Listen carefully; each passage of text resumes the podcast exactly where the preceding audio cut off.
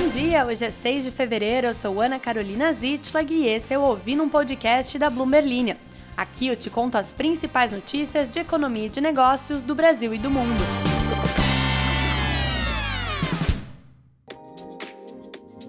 Bom dia, queridas e queridos ouvintes, estamos na contagem regressiva do carnaval. É o meu único assunto, além da performance da Miley Cyrus no Grammy. Hoje eu selecionei tanta notícia, mas tanta notícia, tanta, tanta notícia para você, porque tem muita coisa interessante acontecendo, principalmente porque estamos no meio da temporada de balanços do Brasil. Também estamos no meio da temporada de balanços dos Estados Unidos. Tivemos várias companhias aí importantes que divulgaram seus resultados. E a gente vai falar sobre isso por aqui. Afinal de contas, estamos aí com uma campanha para você levar assuntos de economia e de mercado financeiro para o bloquinho de carnaval é um grande momento para você puxar o assunto com aquela pessoa que você achou interessante ou até mesmo com seus amigos. Tá sentado ali na calçada, dando uma descansada, aí você fala: "Sabia que o Itaú Unibanco lucrou 9,4 bilhões de reais no quarto trimestre e superou as projeções dos analistas?"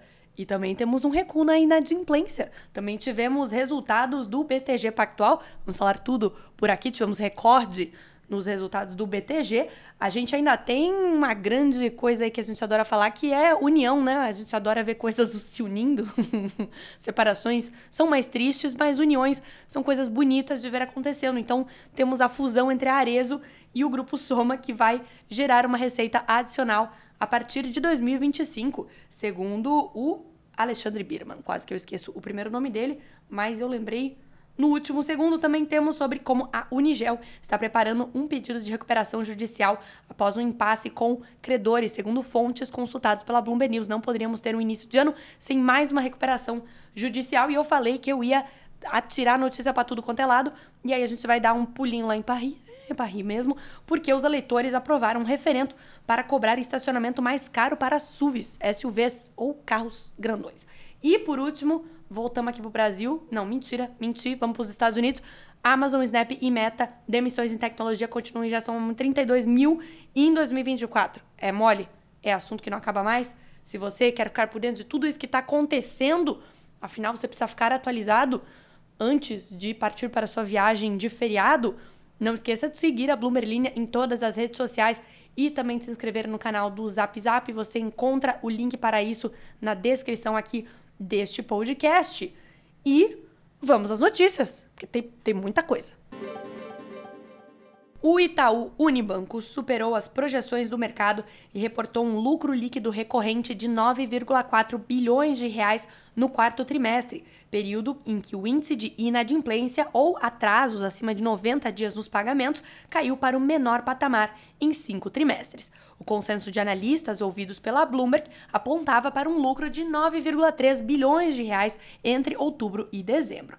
O lucro anunciado representou uma alta de 4% em três meses e de 15% em 12 meses. Em nota, o maior banco brasileiro atribui o resultado à expansão da carteira de crédito e da margem financeira com clientes. Mas como é que eu vou decorar todos estes números para chegar na pessoa amada durante o bloquinho de carnaval? Pois você não precisa decorar, você pode só pegar aqui a, a mensagem principal, que é Itaú lucrou acima do esperado e teve aí uma alta na sua rentabilidade.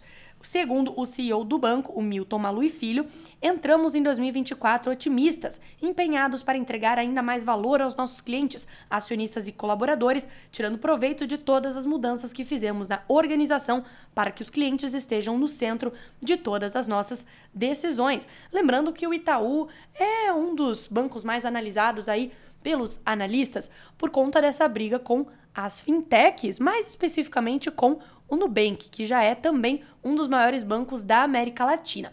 A dúvida aqui é se o Nubank vai ultrapassar o Itaú em lucratividade, em receita, em número de clientes, já que é um banco agressivo e que tem uma proposta para atingir gerações mais novas. O Itaú, que mudou a sua identidade visual na virada do ano, tendo aí uma certa polêmica até nas redes sociais, pessoal comparando a nova logo do Itaú com o Banco Inter nessa movimentação dos bancos tradicionais, considerados tradicionais, de se aproximar com as gerações mais novas. O maior faturamento na atividade de cartões do Itaú tanto em emissão quanto em adquirência, e a evolução positiva no resultado com seguros também foram mencionados pelo banco como fatores favoráveis ao aumento das receitas de prestação de serviços e seguros. E falando em banco, também vamos falar do BTG Pactual, porque com a aposta em um cenário econômico mais favorável, com a continuidade do ciclo de cortes de juros aqui no Brasil, iniciada em agosto do ano passado, o BTG espera aumentar a sua rentabilidade em 2024 com a expansão das suas linhas de negócios como investment banking. Em 2023, o ROI, que é o retorno sobre patrimônio, um dos principais indicadores para avaliar a saúde financeira de um banco, fechou o ano completo em 22,7%, enquanto no quarto trimestre esse indicador ficou em 23,4%. O desempenho da área de investment banking depende da melhoria do mercado de capitais, segundo o executivo Renato Cohen, que é CFO da instituição financeira, em uma entrevista a jornalistas na tarde desta segunda-feira. Investment banking nada mais é do que investir no mercado financeiro. Quando temos juros muito altos, a tendência é que as pessoas migrem para opções mais seguras ou menos voláteis, como por exemplo investimentos em renda fixa já que o retorno de juros é muito vantajoso quando comparado com o mercado de ações, que também tem uma rentabilidade alta, porém tem mais risco. Na renda fixa tem um pouco menos de risco, com juros altos não tem tanto sentido aí, segundo alguns analistas, se investir no mercado acionário. Agora, com o nosso ciclo de cortes aqui se aprofundando ao longo do ano, a expectativa, pelo menos do BTG Pactual, é que eles ganhem mais com o investment banking. É, desde o final de 2021, a Bolsa Brasileira não realiza um IPO, por exemplo, que é a oferta inicial de ações das empresas, que também entra nesse pacote aí. O, o banco também espera mais emissões de ações e operações em M&A, que são fusões e aquisições. Segundo Cohen, há uma série de empresas prontas para lançar oferta de ações, só que isso esbarra na falta de uma melhora do mercado para que haja demanda adequada para a venda de papéis. Hoje é para quem gosta de podcast com 18 minutos, hein? Vamos, vamos, vamos embora. A fusão, que eu gosto de pensar uma fusão sempre como um casamento entre empresas, entre a Arezo e o Grupo Soma, vai resultar a partir de 2025 em receitas adicionais para a companhia combinada, que vai unir 34 marcas, 2.057 lojas, 1.520 franquias, 22 mil multimarcas e 22 mil funcionários. Muita gente. Para você que tem aquele crush, aquele contatinho e agora, falando isso em voz alta, eu percebo que esse tem sido um tema recorrente aqui do podcast. Talvez eu devesse levar isso para minha terapia. Se você tem este é, contatinho e desde os tempos primórdios aí da sua internet, você pode se inspirar em Arezo e Grupo Soma, que tem trocado mensagens de zap zap desde o ano de 2021, quando começaram aí os primeiros as primeiras conversas públicas sobre uma possível fusão. Chegamos em 2024, depois de muita conversa, de se conhecerem, de conhecerem as famílias de ambos os lados e de saber que tipo e sabor de pizza cada um come, eles finalmente conseguiram fazer essa união estável. A previsão foi divulgada pelo CEO da Arezo, que é o Alexandre Birman, e que vai comandar o novo grupo com 11,98 bilhões de reais de receita bruta anual e 1,5 bilhão de reais em EBITDA o executivo evitou estimar um valor total consolidado para os ganhos de sinergias. Bancos como o BTG Pactual estimaram essas sinergias em 4,5 bilhões de reais, ou 35% do market cap combinado dos grupos. Sinergia no maravilhoso mundo dos M&As, que não é MM nem M&A, é a sigla em inglês para fusões e aquisições.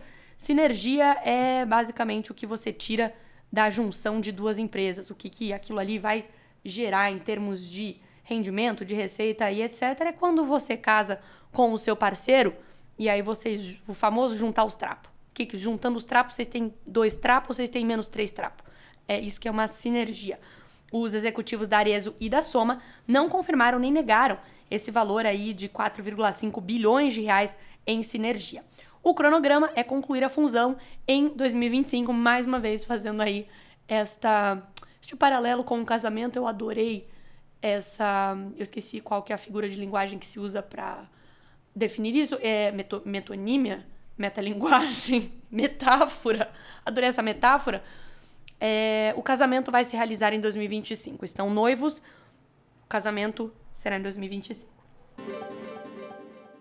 A indústria de tecnologia começou 2024 com uma nova onda de demissões, ampliando as saídas após grandes cortes no setor no ano passado. Até agora, 32 mil trabalhadores de tecnologia perderam os seus empregos em 2024. Isso que estamos no dia 5 de fevereiro, segundo o Layoffs.fyi, uma startup que vem rastreando cortes de empregos na indústria desde a pandemia. A Snap, que é um caso aí surpreendente para nós brasileiros, já que não consumimos mais esta rede social, se tornou o exemplo mais recente, anunciando nesta segunda-feira que está reduzindo a sua força de trabalho em cerca de 10%, ou cerca de 540 funcionários. No início deste mês, a empresa de software Okta diz que eliminaria 7% da sua equipe para reduzir custos, afetando cerca de 400 funcionários. A lista continua, continua, incluindo grandes empregadores de tecnologia como Amazon, Salesforce e a Meta. Esse ano, segundo a Layoffs, as empresas de tecnologia ainda estão tentando corrigir as contratações excessivas durante o surto da pandemia, dado que o ambiente de taxas de juros altas e a queda nas ações de tecnologia tem durado mais do que o inicialmente esperado. Vejam só como é exatamente o contrário do que é esperado para o Brasil já que os Estados Unidos ainda não iniciaram o seu ciclo de corte de juros, depois dos dados de emprego recordes registrados na última sexta-feira, o, o, famoso paywall, pay, paywall, não é paywall, meu Deus, payroll, esqueci o nome, o payroll, que foi divulgado na sexta-feira, os analistas, os operadores do mercado lá nos Estados Unidos, esperam que o Federal Reserve, o Banco Central Americano, inicie o seu ciclo de cortes, na verdade, em maio. Antes tinha uma chance aí de se iniciar em março, mas como a economia ainda está muito resiliente, muito forte, eles preferem deixar a taxa de juros onde ela está até é, a economia começar a demonstrar uma, um, um sinal de fraqueza maior, e aí eles podem começar a cortá-lo.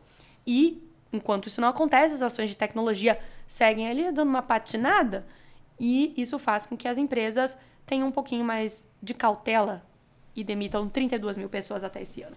Embora os fatores econômicos sejam a principal razão para as emissões na tecnologia, o CEO dessa empresa aí que faz essa, esse rastreamento, o Roger Lee, disse que muitas empresas estão citando a corrida pela inteligência artificial como um fator, já que estão direcionando recursos para focar no talento em IA. Eu prometi tanta notícia nesse podcast que eu já me perdi. Ainda bem que as abas estão tudo abertas aqui. E agora a gente vai falar sobre a Unigel, que é uma fabricante de produtos químicos e de fertilizantes que está se preparando para entrar com um pedido de recuperação judicial, já que as negociações com credores não avançaram. Quem disse isso foram pessoas familiarizadas com o assunto, que foram ouvidas pela repórter Cristiane Lucchesi, da Bloomberg News a empresa obteve proteção judicial temporária contra credores de 60 dias em 14 de dezembro, mas o processo de mediação não resultou em acordo, segundo essas pessoas que pediram anonimato porque as negociações são privadas. A Unigel não comentou o assunto com a Bloomberg News. No ano passado, os detentores de títulos locais declararam o vencimento antecipado de alguns títulos, desencadeando uma aceleração de vencimentos da dívida da problemática fabricante de fertilizantes e levando a empresa a procurar proteção judicial. A Unigel, que também mantinha negociações separadas com detentores de títulos de dívida externa, teve sua nota de crédito rebaixada para o nível de inadimplência pela S&P Global Ratings em novembro, depois de não realizar o pagamento de juros de 23,2 milhões de dólares em títulos em dólares. Já falei isso. Estou com fome. Tornando a minha segunda-feira mais agradável, os repórteres da Bloomberg News, Albertina Torzoli e Alan Katz, iniciam este texto aqui sobre SUVs, SUVs, em Paris da maneira que eu mais gosto, fazendo um poeminha. Passear por Paris no conforto de um carro grande, está prestes a ficar mais caro depois que os eleitores aprovaram um referendo no domingo com taxas de estacionamento de rua que vão ser superiores a 100 euros por apenas algumas horas. Quase 55% dos que votaram aprovaram uma proposta para elevar o preço base para 18 euros por hora no centro da cidade, triplicando o custo para veículos menores. O formato do referendo foi semelhante ao realizado no ano passado, que proibiu os patinetes elétricos compartilhados, ah, como deve ser bom morar em Paris e ter o poder de votar nesse tipo de assunto pertinente. As autoridades da cidade continuaram com a remoção, mesmo que poucas pessoas tenham comparecido para votar. A prefeita de Paris, Anne Hidalgo, tornou a capital francesa uma líder em medidas de proteção climática urbana e antipoluição. Além de reduzir significativamente o espaço ocupado por carros, frequentemente frustrando motoristas, ela está determinada a tornar Paris uma cidade de 15 minutos, em que as pessoas consigam realizar a maioria das suas tarefas diárias a pé ou de bicicleta dentro desse tempo, mas seria o meu sonho. Eu não chego nem na esquina em 15 minutos aqui em São Paulo. A medida de estacionamento se aplicaria a veículos com peso superior a 1,6 toneladas ou 2 toneladas se forem elétricos. Isso lá em Paris, no caso, né? Embora muitas vezes ridicularizados por seu tamanho e pelos níveis mais altos de poluição, os SUVs não perderam o seu apelo, nem mesmo na França. As vendas aumentaram sete vezes na última década no país, apresentando cerca de 40% dos carros novos, de acordo com um relatório da WWF France. Eu acho que eu acabei. Eu acho que eu entreguei tudo que eu prometi na introdução do podcast. Vou ler alguns comentários. Eu só preciso abrir a aba, porque eu sempre deixo para fazer isso de última hora. Só acho que a minha internet é rapidez. É, é, só porque eu falei, ela deu uma demorada aqui. E não esqueça que você pode fazer o seu comentário, sua contribuição, sua pergunta na caixinha de comentários do Spotify. Só você ir lá, escrever o seu. É, sua pergunta. Eu travei aqui porque o Mari, Mário, Mário, Marlio, meu Deus, Marlio, Marlio. É isso? Falei certo seu nome? Me deu um trava-língua. Tá me cobrando para movimentar meu Instagram. Agora foi um silêncio de indignação, porque é, é, não sei se eu quero fazer que nem a mocinha da, não sei se vocês viram isso, mas a sou uma das social medias da Stone da empresa de pagamentos, ela postou vídeos dela pulando carnaval na conta da Stone, Isso é um perigo aí para quem trabalha com redes sociais, quem nunca teve um medo muito grande de que isso fosse acontecer. Eu antes compartilhava das redes sociais da Bloomberg, agora graças a Deus eles mudaram esse esse protocolo, então eu não tenho mais acesso às é, as como é que chama? As redes sociais da Bloomberg. Eu estou procurando o Twitter da Stone. X, né? Não é Twitter, o Twitter da Stone. Achei! eu tava tentando ver é, se eles tinham demitido a menina. Claro que não. Muito espertos na sua comunicação. A Stone postou um vídeo com a social media falando que ela segue empregada pela Stone. Inclusive, se você for lá no X da Stone, você vai ver o vídeo que ela postou sem querer no, no Instagram profissional. Dito isso, Marlio, é, vá seguir o, o, Instagram da Bloomberg quem sabe lá não aparece alguma coisa do meu carnaval. E o que mais? Que mais? Que mais? Que mais? O Cauê é aniversário dele, meus parabéns. Meus, pa meus parabéns. Ele pede pra a gente falar um pouquinho sobre Clabin e tentarei trazer alguma informação aí sobre Clabin na semana que vem. Ou talvez essa semana mesmo, porque semana que vem eu não prometo nada, porque é carnaval. A minha grande amiga Camila diz que uma semana não só de eventos econômicos brasileiros, mas também de aniversário dela. Parabéns, Camila. Parabéns, Camila, grande fã do podcast. Já nos vimos pessoalmente. Se a gente se ver mais uma vez, você pode pedir música aqui no, no podcast. É... Dom de Madome, é esse o nome do cara, do dono do Dom de Madome, o cara dos Padrinhos Mágicos, que eu tentei lembrar ontem e não consegui. É... E. que mais? Ah, vou encerrar aqui o podcast com o Jonathan fazendo uma contribuição para essa minha grande fanfic sobre vocês chegando no carnaval e falando sobre assuntos econômicos. Que ele diz assim: Imagina chegar na garota e dizer, gata, minha paixão por você está subindo igual as ações pós-queda da Selic. O Jonathan entendeu a tarefa. É esse tipo de comentário que eu quero ler. É isso que me motiva. Obrigada, Jonathan. E obrigada a você que escutou até o final. Parabéns pela sua paciência e pelos seus neurônios que agora estão mais acelerados, cheios de informação de empresas. É... Ficamos por aqui, né? Chega. Até amanhã.